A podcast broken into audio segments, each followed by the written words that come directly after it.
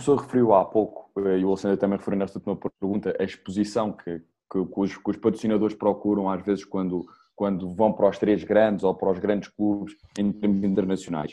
Uh, e a minha pergunta vem um bocadinho, vem um bocadinho nesse sentido. Uh, Diz-se muitas vezes que dinheiro gera dinheiro e que quanto mais posição um clube tem, mais dinheiro vai receber dos patrocinadores, mais procura vai ter dos patrocinadores e, começa a, e começamos a ver cada vez mais valores astronómicos a serem movimentados no futebol. Ou seja, nós começamos a sentir que se calhar os ricos estão a ficar cada vez mais ricos e os pobres estão a começar cada vez a correr mais atrás do prejuízo para tentar, para tentar apanhar os, os grandes. Fará sentido num desporto como o futebol, se calhar, eh, estabelecer uma espécie de teto salarial para conseguirmos ter quase que uma igualdade entre, entre os mais pequenos, digamos assim, e os maiores, de modo a tornar, por exemplo, uma primeira liga portuguesa um campeonato muito mais disputado, em vez de ser só o Benfica, Porto e Sporting, e agora começa a ver cada vez mais o Braga e os Vitórias de Guimarães, mas se, talvez pôr equipas como, como um, Famalicão ou um Moreirense sempre lá também em cima devido a haver este teto salarial. Acha que isso é possível e que poderia ser vantajoso uh, neste, neste mundo do futebol? Tenho algumas dúvidas, para ser sincero. Eu gosto da ideia de, de discutirem diferentes possibilidades de tornar o desporto mais, mais apelativo, sem dúvida nenhuma, mais competitivo, sem dúvida. A implementação de tetos salariais em ligas abertas, onde, onde existem promoções e despromoções, é, é, um assunto que é um bocadinho, não, não, diria que é impossível, mas é um assunto um bocadinho delicado, ainda para mais quando existe, quando os clubes, no caso em Portugal, depois competem com outros clubes nas competições europeias. Portanto, estar a impor tetos salariais pode, pode fazer com que alguns clubes se sintam penalizados em relação aos seus concorrentes internacionais e isso agrava ainda mais um, as diferenças que existem atualmente. Isto não significa que não, não vale a pena discutir. Olhando para essa ideia de uma, uma perspectiva global, eu tenho, eu tenho algum receio que isso, que isso possa não, não passar a mensagem certa. Ainda assim, acho que vale a pena discutir. Um, agora, existem, existem muitas, muitas coisas que são, que, são, que são fundamentais. Veja, por exemplo, se olharmos para a Liga, para a Liga Inglesa de Futebol, eles não têm tetos salariais, mas fazem muitas outras coisas que tornam a Liga muito mais competitiva. Uhum. É? Como, por, como, por, exemplo, a, a, distribuição dos direitos de transmissão televisiva. Exatamente. Esse é um aspecto que eu acho que devia ser discutido. Uh, e isso penso que ajudaria, uh, penso que ajudaria, ou poderia ajudar a tornar a Liga mais competitiva.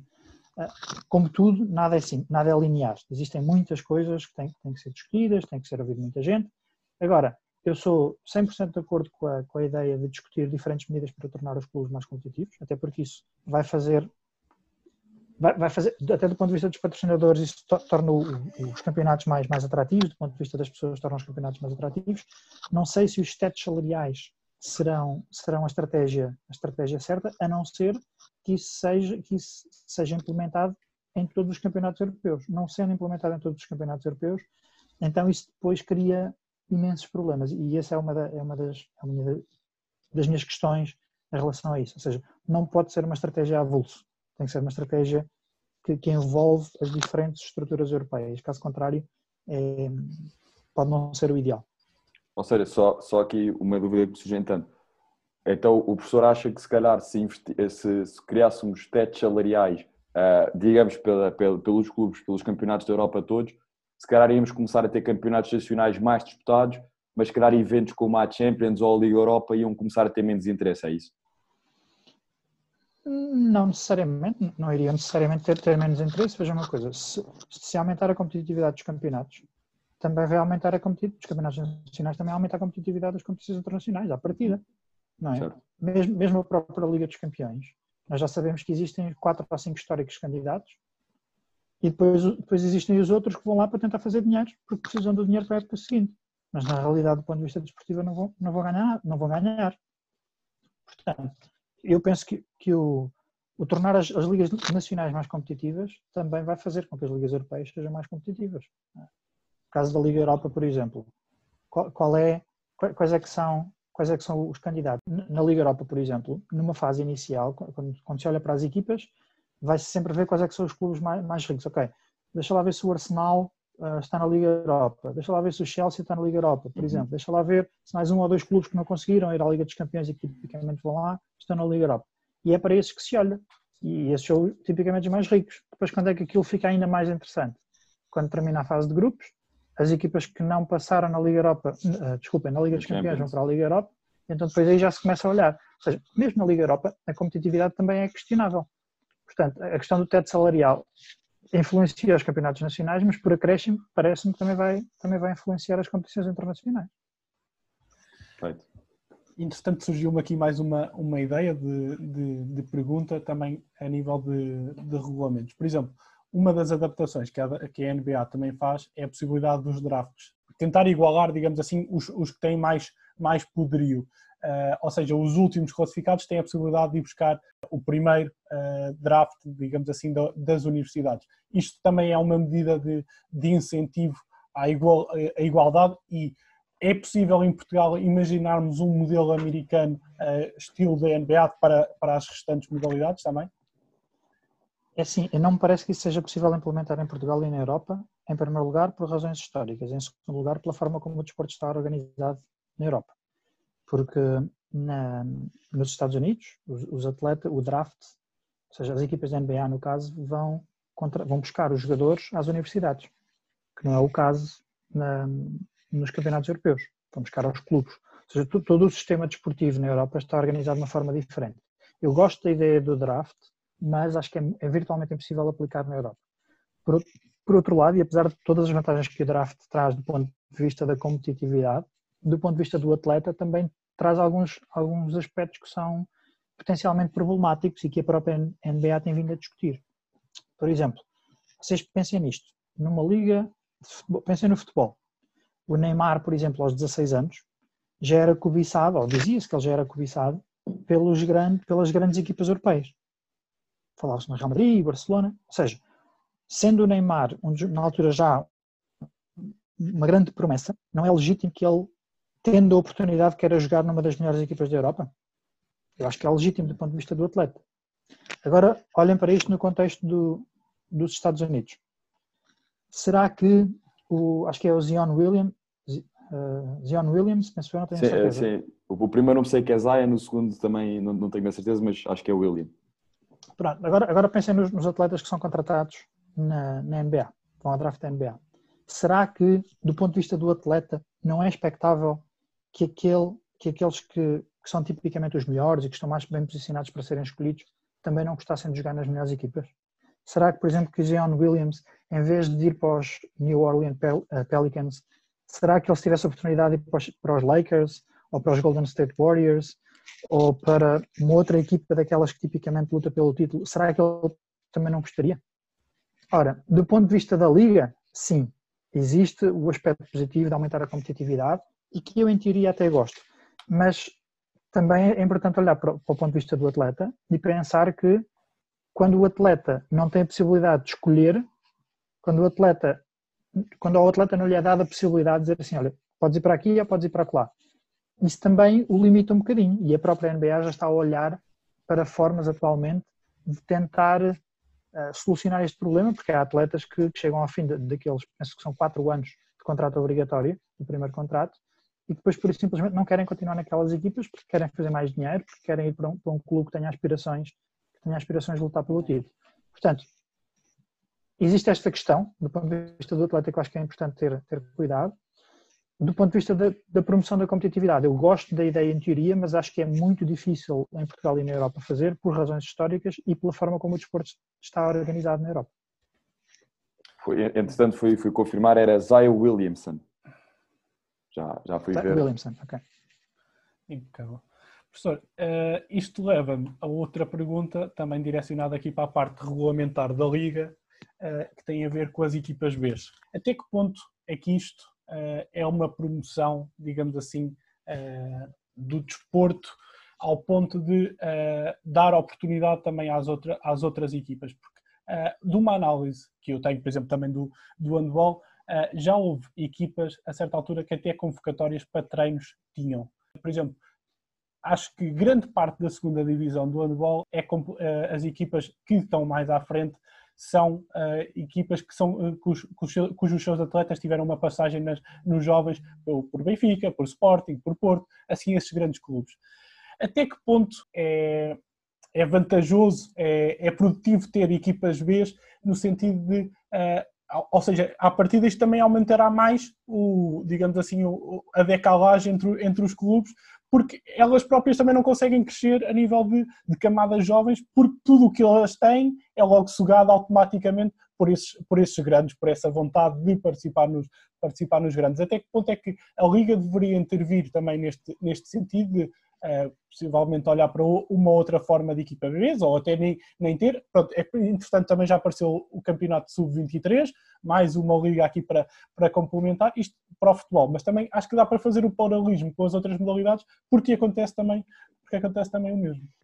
Esse é um ponto que eu acho interessante e que nos pode levar para, para, para levar a discussão em vários, em vários sentidos, mas eu não sei se, se ter equipe B ou se ter uma equipe satélite, não sei qual das opções é a melhor. Uh, não estou suficientemente por dentro para dar uma resposta muito confiante sobre isso. Agora, aquilo que eu posso dizer é que os clubes grandes, tipicamente, independentemente da modalidade, mas sobretudo no futebol, são altamente castradores de todos os outros clubes.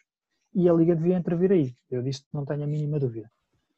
Uh, naturalmente, depois, a nível regulamentar, existem pessoas para, para falar sobre esses assuntos. Agora, eu não concebo como é que é possível uma equipa ter, um clube ter a equipa principal, vamos imaginar no caso do futebol, aí com 20 e tal jogadores, depois ter mais uma equipa B que tem mais outros 20 e tal jogadores, e depois ter 50 jogadores emprestados espalhados para vários clubes. O que eu acho que não está correto, o que eu acho que não está bem, e, e só penaliza a competitividade e muitas outras coisas, as relações de dependência entre clubes e tantas outras coisas, é o facto de dos clubes poderem fazer contrato profissional com tantos atletas devia haver um limite, um limite muito menor do que aquele que eu tenho ouvido falar que se tem vindo a discutir. Um, e além disso, se existe equipa B, então significa que, por exemplo, não emprestam jogadores. Eu, eu, sei que isto é uma visão assim um bocadinho simplista e que se calhar não pode ser, não pode ser analisado só assim, mas por princípio, se existe equipa B, então vamos limitar à equipa B. Não temos jogadores espalhados aí por todo lado. Ou se não temos as equipas B, então, mesmo assim, tem que haver um limite de jogadores que podem emprestar. Eu, do ponto de vista da, da, da promoção dos atletas até a equipa principal, eu, eu até gosto do conceito de equipa B. Lá está, com certeza as melhores pessoas para responder isso serão os treinadores e as pessoas que estão ligadas à formação, mas eu por princípio não desgosto, não desgosto da ideia da equipa B. O que eu já não, o que eu acho que já não é nada bom é que os clubes tenham a equipa B mais a equipa A e mais 30 ou 40 atletas emprestados porque isso penaliza altamente a competitividade, isso cria relações de dependência absolutamente incríveis entre os clubes que têm esses atletas todos e os clubes que têm menores condições financeiras para manter os atletas. Depois, se vocês se puserem no papel do atleta e vos disserem assim: Olha, queres continuar aqui no meu clube a ganhar 100 ou queres ir para um clube que dá 200, mesmo que, o, mesmo que o atleta pense que se calhar não vai jogar muito, mas a possibilidade de ter no currículo a passagem por, por aquele clube é importante. Estar a ganhar o dobro, por exemplo, daquilo que iria estar a ganhar no seu clube, é óbvio que isso é altamente atrativo para o atleta e ele vai querer experimentar, ele ou ela, eles vão querer experimentar.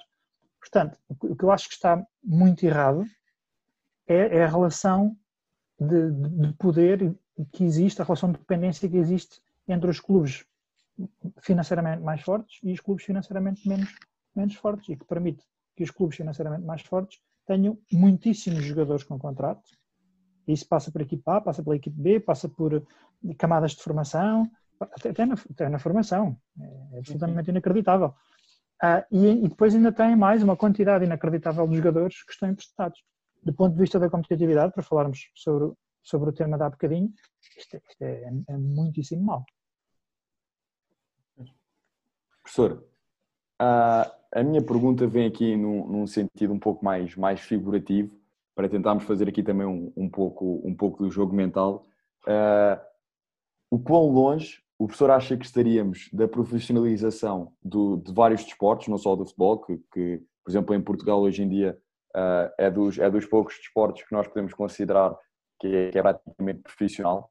Uh, o quão longe nós estaríamos de conseguir atingir o profissionalismo dos outros desportos se não houvesse patrocínios? Ou seja, imaginemos que estamos num mundo sem patrocínios, como é que o professor acha que o desporto se teria, se teria desenvolvido? Acha que tínhamos conseguido manter, manter este ritmo de crescimento, não só tecnológico, como também de, de poder de compra de novos jogadores e de novos interessados, no desporto? Acha que tinha estagnado nesse aspecto ou que, ou que nós naturalmente iríamos continuar a ser sempre mais e melhores, uh, independentemente do dinheiro que estaria envolvido? Acha que ia ser um desporto mais genuíno, chamemos-lhe assim? A tentativa de tornar o desporto melhor, isso, isso vai acontecer sempre, independentemente de existirem um, patrocinadores ou não. Agora, é óbvio que com os patrocinadores e com as televisões, tudo, tudo, tudo tende a acontecer mais rapidamente, porque se há dinheiro, as coisas fazem-se com mais, com mais rapidez. Portanto, a minha resposta a isso penso que é, é óbvio que até, uh, o normal é que, é que as pessoas queiram fazer, queiram fazer melhor e que as pessoas que estão envolvidas no fenómeno desportivo queiram ter uh, mais tecnologia, queiram desenvolver processos de melhor, queiram ter melhores instalações. Agora, tudo isto é acelerado pela intervenção de patrocinadores, pela intervenção de, de, das televisões e de, muitos, outros, muitos outros atores que estão dentro do ecossistema desportivo.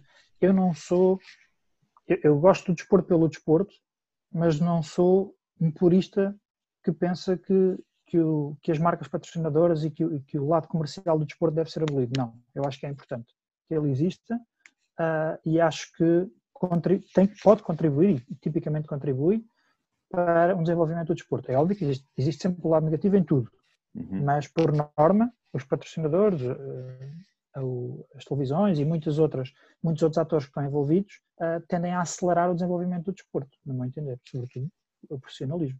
Basta então... pensar, por exemplo, veja este exemplo, o, a Liga de Handball, há bocadinho estávamos a falar de handball. Uhum. A Liga de Handball um, está mais ou menos desenvolvida do ponto de vista de. Está mais ou menos desenvolvida, por exemplo, do que a Liga de Futebol. O que é que acham? A nível tecnológico, eu diria menos, por exemplo. Sim. Ok. Então, e quem é que tem mais patrocinadores? E quem é que tem mais posição mediática? É o futebol ou o handball? Também diria o futebol. futebol. É óbvio que isto é uma análise altamente simplista. Ok? E provavelmente se alguma pessoa do handball estiver a ouvir vai logo dizer ai, mas não estão a considerar isto, isto, isto e aquilo. óbvio, óbvio. Mas isto é apenas um Eu exemplo muito... Eu sou imparcial. mas, mas isto é apenas um exemplo altamente simplista para tentar mostrar que de facto os patrocinadores têm um papel importante, as televisões têm um papel importante e muitos outros atores que estão envolvidos no, no ecossistema desportivo são fundamentais para melhorar o desporto. Ótimo, ótimo. Eu, eu fiz esta pergunta no sentido de perceber porque também sinto que, que, há aqui uma pequena ligação com aquilo que foi, que foi o passado do professor que o fez aqui para a gestão, não é? E para, para esta parte do patrocínio. Estava a tentar perceber se havia alguma relação, se calhar se, se não tivesse havido tanto investimento por parte dos patrocinadores em desportos como o futebol, se calhar o basquete uh, tinha sido uma modalidade que se calhar tinha crescido tão depressa como o futebol, mas como não teve o mesmo investimento, vejam, vejam uma coisa, os clubes, tanto do ponto de vista da atração de atletas, como do ponto de vista da atração de espectadores ou de pessoas que assistem aos jogos na televisão, o que seja, competem, competem na indústria, digamos assim, do entretenimento. Competem com, muito, com, com muitas outras organizações que nada têm a ver com o desporto. Portanto, quanto melhor for o serviço, digamos assim, que eles prestam, quanto melhor forem as condições que oferecem aos atletas, quanto melhor for a tecnologia que estiver envolvida, mais bem posicionados os clubes vão estar para competir com os, com, os, com os seus concorrentes no desporto e fora do desporto. Portanto, é óbvio, a meu ver, pelo menos é óbvio, que os patrocinadores têm um papel importante. É óbvio que, o, que as televisões têm um papel importante. A relação de um patrocinador com um clube tem que ser uma relação que tem vantagens para os dois lados. Não é? Há bocadinho estávamos a falar que o patrocinador quer aumentar a sua exposição, quer que as pessoas comecem a gostar dos seus produtos via associação ao clube e, em última análise, como é óbvio, querem sempre vender mais é? que esse é, é, o, é o objetivo final sempre.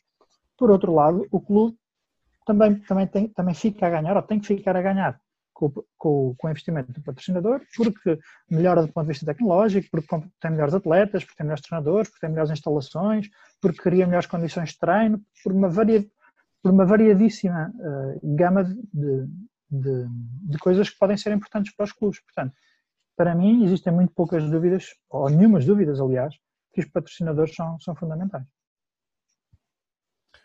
Professor, agora também assim um bocado, virando assim um bocado para o nosso lado da, gestão, de, da gestão do desporto. Uh, qual é que é a importância do, de um gestor de desporto, tanto nas áreas da gestão como na área do desporto? E para onde é que caminha a nossa especialização? Uh, ou seja, o que é que nos falta cumprir para, a um gestor de desporto para, para dar resposta a tudo o que lhe é requerido? Porque há, há papéis, que uh, se invertem muitas vezes é muitas vezes quem opta pelo quem opta pelo, pela gestão do clube é alguém que já estava no clube há muito tempo, um treinador e essas coisas todas. O que é que nos falta para, para, para nos conseguirmos posicionar também, digamos assim, no mercado desportivo uh, aos gestores do desporto? Vejam, uma, eu acho que há várias coisas que são importantes. Uma, as pessoas que sabem um bocadinho de tudo e não são bons a fazer nada, estão a perder um bocadinho de espaço nas diferentes organizações. Eu não sei se isto é bom ou se é mau, mas é aquilo que está a acontecer. Aquela pessoa que sabe falar sobre tudo, tem um bocadinho de conhecimento sobre tudo, mas que não é efetivamente bom fazer nada, essa pessoa está a perder, tem vindo a perder espaço. Por outro lado, aquelas pessoas que têm menos conhecimento sobre tudo, mas que são especialistas em alguma coisa, tendem a ganhar, tendem a ganhar mais espaço. É aquilo que me parece que tem vindo a acontecer também no desporto. Ora, dito isto, e, nesta, e, e olhando para isto, uma das coisas que eu acho que é importante é perceber exatamente uh, uh, o chapéu de chuva de gestão, gestão, do desporto é muito grande. Portanto, você, quando vocês dizem que são gestor, gestores do desporto, isto é altamente vago. Ou dizer gestor, ok, isto é vago, ok, mas especificamente, por si só, gestor do desporto pode incluir muita coisa. E incluindo muita coisa, não, não cria o. Um, ah, não se torna tão atrativo, a meu ver. Portanto, sim, essa tem que ser a, o chapéu de chuva inicial, mas depois é importante que a pessoa se especialize em alguma coisa. Essa é uma das questões que eu acho que é, que é fundamental. Não é ser só o gestor do desporto, tudo bem, é o gestor do desporto de formação, mas que depois tem uma especialidade em alguma coisa. Certo. E eu acho que é um aspecto fundamental. Okay. Então eu, eu, coloco a questão uh, também da seguinte forma: até que ponto é que, digamos assim, o desporto está invertido na sua visão? Ou seja, cada vez mais, uh, mesmo as federações, por exemplo, através dos cursos de treinador e tudo mais, desenvolvem e procuram muito, uma procura muito incessante por melhores treinadores, melhores atletas, ou então melhores atletas, melhores treinadores, e que muitas vezes a, posi a posição de gestor do desporto é alguém que já vive no clube, é alguém que gosta do clube, muitas vezes faz isso voluntário. Até que ponto é que a visão do desporto não está invertida neste sentido eh, de, pensar, de podermos pensar. Se conseguimos ter um bom gestor do desporto, por exemplo, em clubes eh, assim mais pequenos, em que tenha uma melhor eh, procura por patrocínios, por dar, dar melhores condições posteriormente a uma melhor estrutura financeira para depois dar melhores condições a treinadores e daí ter melhores também atletas, até que ponto é que isto não é uma visão mais aproximada estou... daquilo que deveria ser? Não sei se me estou... Eu, eu, sim, sim, eu, acho que no início não tinha percebido bem a sua questão, mas sem dúvida nenhuma, ou seja, aquilo que disse, os exemplos que deu há bocadinho acho que foram muito bons, que é o treinador tem formação para ser treinador o atleta faz, treina todos os dias para ser o melhor possível. E tem, tem, tem, formação, tem treino específico. O gestor do desporto atualmente também já tem, que é uma pessoa que tem que perceber de desporto e tem que perceber de gestão. Ora, não é possível nós termos, não, é possível o desporto evoluir tão rápido quanto, quanto deveria evoluir. Não, não é possível evoluir quando nós temos a parte técnica que está penso eu, bastante bem desenvolvido em Portugal. Nós temos treinadores muitíssimo bons em, em, em todas as modalidades. Temos atletas muitíssimo bons em, em diferentes, em quase todas as modalidades. Mas depois não temos uma estrutura profissionalizada nos clubes em muitos casos, é óbvio, salvo raras exceções, daqueles clubes mais, mais proeminentes, mas na generalidade dos clubes, nós depois não, não temos uma estrutura de gestão que está profissionalizada. Ora, parece-me que é claro que para os clubes evoluírem vão precisar de pessoas a tempo inteiro uh, na gestão. Isso parece-me claríssimo. E aí o papel do gestor do desporto pode ser, pode não, é fundamental. Ou seja, tem que existir pessoas que tenham conhecimento do desporto, da questão mais, mais prática e, e conhecimento de gestão e que estejam à frente dos clubes. Agora, isto não significa que simplesmente porque a pessoa tem formação já está habilitada a gerir um clube. É? Até porque a formação, tipicamente, como estávamos a falar, é um bocadinho generalista e depois a pessoa tem que se especializar numa determinada área, isso é importante. Agora, o desporto vai evoluir tanto mais quanto mais capacitados e mais profissionalizados, a meu ver, forem as pessoas que estão a gerir. Portanto, formação para dirigente desportivo, que é uma coisa que já existe, é uma, tem, tem, que, tem que acontecer. Eu, eu não acho que seja natural um treinador para, para jogar, uh, para treinar um clube da Primeira Liga. Aliás, é ótimo que o treinador, no caso do futebol, para treinar na Primeira Liga, tenha que ter os graus todos que são exigidos. É ótimo. Da mesma forma, tem que existir, tem que existir o mesmo para quem está a gerir os clubes. Ora, o papel do gestor desportivo é fundamental, não é? É fundamental para o desenvolvimento e para, para, para a profissionalização e para o desenvolvimento geral do desporto. Eu disso não tenho dúvida rigorosamente nenhuma. Ok.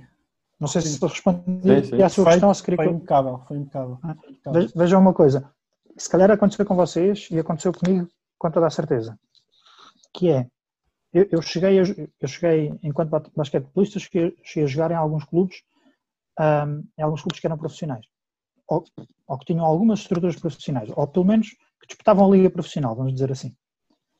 Agora, existiam atletas que eram profissionais, ou seja, aquilo que faziam era treinar de manhã e treinar à tarde.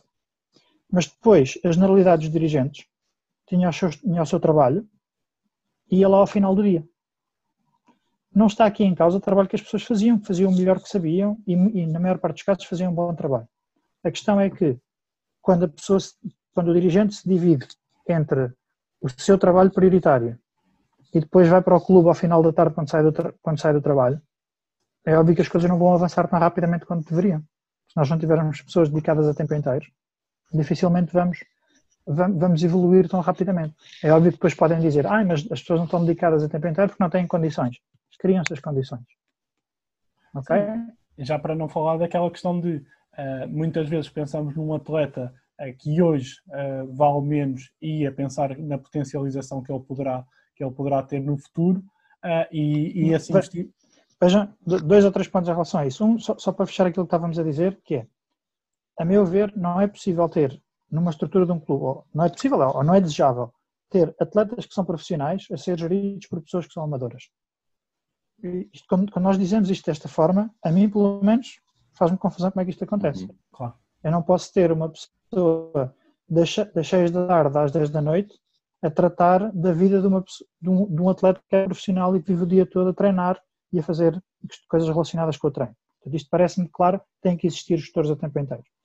Não há condições, tem que se criar. E começa pelas pessoas que estão nos clubes, por criarem essas condições. Por outro lado, é óbvio que depois há aqui outras questões que é um bocadinho mais sensíveis.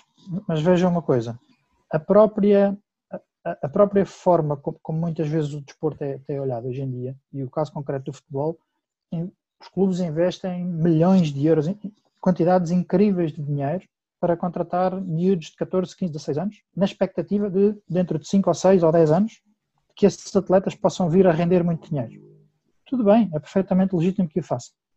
No entanto, depois não têm uma quantidade absurdamente menor de dinheiro para contratar pessoas para profissionalizar a estrutura do clube. E se isto é válido para os clubes ditos grandes, também é válido para os clubes ditos, ditos pequenos. Ora, eu, eu tenho inevitavelmente que me perguntar: será que isto é racional? Investir tanto dinheiro? Quantos, quantos dos atletas, quantos dos atletas que são comprados por esses valores absolutamente incríveis é que depois vão dar mais valias ao clube do ponto de vista financeiro e, na maior parte das vezes até do ponto de vista desportivo?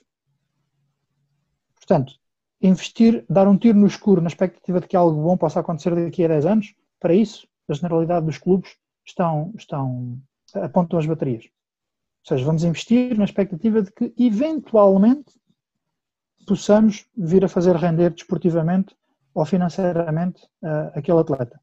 No entanto, não criam as condições para profissionalizar uma, a estrutura do clube e, com isso, melhorar numa série de outras áreas. Portanto, isto também me parece que é, que é uma, que é uma visão que tem que ser um bocadinho mudada na, na generalidade dos clubes. É olhar um bocadinho mais para o, para o certo e fazer, tentar trabalhar um bocadinho mais por trás e não dar tiros no escuro como frequentemente dão. Se bem que, se vocês perguntarem provavelmente a uma pessoa que está num clube de futebol ou numa academia, essa pessoa vai-vos dar uma perspectiva diferente e com certeza que seria interessante ouvir uma, uma dessas pessoas também para confrontar ideias. Para mim, faz um pouco sentido investir tanto dinheiro para ter tão pouco retorno e depois não ter dinheiro para investir no dia a dia. Sei que isto, não sei se isto vos faz sentido a vocês, mas é a forma como eu, como eu olho sentido. para isto. A mim faz-me todo o sentido. A mim faz-me todo e, o sentido. E, vou aqui, e vou aqui reforçar uma frase que o, que o professor disse, que eu que não sou da gestão fez ainda mais sentido, que é ter profissionais geridos por amadores. Acho que é uma coisa que, que realmente tem, tem que mudar o mais depressa possível para, para, para podermos dar um passo maior do que estes pequenos passinhos que temos estado a dar. Eu acho que isso é, é óbvio que se nós olharmos para, para os ditos clubes grandes, é óbvio que isso não acontece. A generalidade das estruturas são, são profissionais. A generalidade. Mas o desporto não é só dos três grandes. Sim, sim, a generalidade dos clubes não funciona assim. Por outro lado, e sem, sem falar em nomes, porque não, não é o interesse atacar ninguém, a, a questão, a, a, o, o importante, a meu ver, é, eu não me choca nada, até acho que é desejável que os dirigentes sejam pagos. Agora, são profissionais, têm que ser pagos. Enquanto estão lá, não estão a fazer outras coisas. Agora, acho um bocadinho, acho que é, acho que isto é uma coisa que tem que se assumir. O desporto para melhorar precisa de pessoas a tempo inteiro. Pessoas que se dediquem a tempo inteiro. E como tal, essas pessoas quando lá estão têm que ser pagas. Ponto. Agora, quando as pessoas fazem a opção de estar no desporto, significa que não podem estar nos outros sítios. E isso, isso eu penso que tem que ser, tem que, é uma das coisas que, a meu ver, devia ser, devia ser mudado. Porque lá está, da, trabalhar das 6 às 10 da noite uh, os assuntos que dizem respeito a pessoas que são profissionais e que vivem daquilo, não me parece que seja uma boa estratégia. Claro. Perfeito, professor. Olha, uh, creio que temos chegado ao fim. Rodrigo, tens mais alguma questão? Não, não, estamos, estamos já aqui a chegar ao final. Professor, olha, uh, nós para terminar uh, temos sempre um, um, desafiozinho final que nós designamos tiro partida. Uh, tiro partida pela questão da velocidade de resposta que, que, isso, que requer. É um género de duas entre duas opções, o professor escolherá, escolherá uma. Podemos então iniciar esse tiro de partida? Professor, antes de mais, quem já nos ouve já sabe que o episódio acaba com o tiro de partida, por isso okay. deixar o nosso, o nosso muito obrigado uh, por ter aceito participar aqui no, no, nosso podcast e ter trazido um bocadinho desta sua visão uh, mais voltada para os patrocínios do desporto. E, e é o nosso primeiro convidado uh, que vem falar mais do desporto numa vertente da gestão do que numa vertente fisiológica ou, ou anatómica ou psicológica, o que quer que seja. É, primeira, é portanto, o nosso muito obrigado por ter, por ter aceito participar, participar neste desafio. E, e se a mim, enquanto, enquanto uh, o estudante da área do exercício de saúde me deixou aqui com, com muitos pensamentos uh, na cabeça. Imagina alguém que, que nos esteja a ouvir que seja, da área, que seja da área da gestão e que esteja muito mais focalizada nos assuntos que aqui debatemos. Por isso, um, um grande obrigado, professor. Exatamente, obrigado, obrigado. E para mim, claro que foi muito, muito especial, enquanto uma dessas pessoas da gestão foi sempre muito, é muito especial para mim uh, ouvir e, e, reparar que partilhamos uh, muitas, muitas das visões. Alguém que, que para mim uh, me, diz, me diz tanto como ao professor, para mim foi, foi um enorme orgulho poder ter aqui. Muito obrigado desde já pela, pela disponibilidade. Obrigado eu pelo convite, foi um prazer. Ah, então vamos ao tiro de partida. Excelente, vamos ao tiro de partida. Vão ser cinco perguntas em que vou dar duas opções e o professor simplesmente só tem que escolher uma, sem pensar muito assim, com alguma okay. rapidez. Então, primeira pergunta do tiro de partida. O professor preferia ser professor em Inglaterra como é agora ou em Portugal? No curto prazo, em Inglaterra. Ótimo. Enquanto alguém especializado na área do patrocínio do desporto, uh, o professor prefere um produto uh, que seja exclusivo, mas que não é tão impactante nem tão atraente? Ou prefere estar no meio de 30 patrocinadores tem um produto que, é, que, é, que não é exclusivo, mas que é super atraente e super impactante. Está na ótica do patrocinador, Exatamente, na ótica do patrocinador. É Exatamente. A primeira. A primeira. Ok. Uma marca exclusiva, mas pouco impactante. Ok. Professor, enquanto possível patrocinador, mais uma vez, uh, preferia investir num uh, não, campeonato... Não, não, não, calma. Exclusivo, deixa-me só dizer uma coisa, exclusivo e impactante, porque se é, se é exclusivo, à partida vai ser mais impactante. Exatamente, ok. Se okay. tem menos.